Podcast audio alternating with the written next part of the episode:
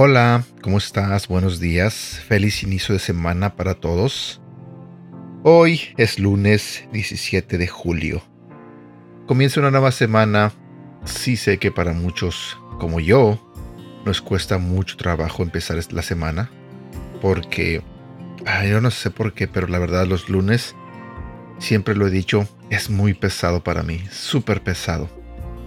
Pero intentaré eh, ver con alegría este día. Intentaré no quejarme, intentaré ver todo de buena manera. Es una lucha que tengo cada semana, es una lucha que tengo cada lunes.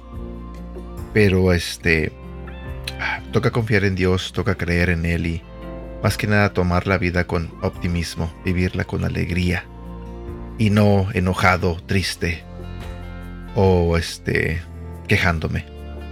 Buenos días, mi nombre es Edgar y este es el devocional de Aprendiendo Juntos. Él quiere que siempre estemos alegres, que oremos constantemente y siempre estemos agradecidos. La tristeza, la queja y la falta de agradecimiento es una falta de conocimiento de quién es Dios y su buena noticia a nuestro favor. Como mencioné anteriormente, la soberanía de Dios nos debe provocar paz. ¿Por qué?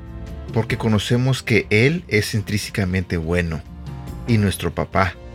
No nos dice que no pasaremos circunstancias horribles, pero nuestra alegría, conversación a Dios y darle siempre las gracias, aunque no veamos el panorama completo, es una respuesta de confianza en Él. Una persona alegre sabe quién Él es. Una vez más vemos cómo Dios se preocupa por nuestro carácter. No perdamos de vista nuestra identidad en Él. Somos sus hijos y eso nos da la estabilidad en todos los aspectos.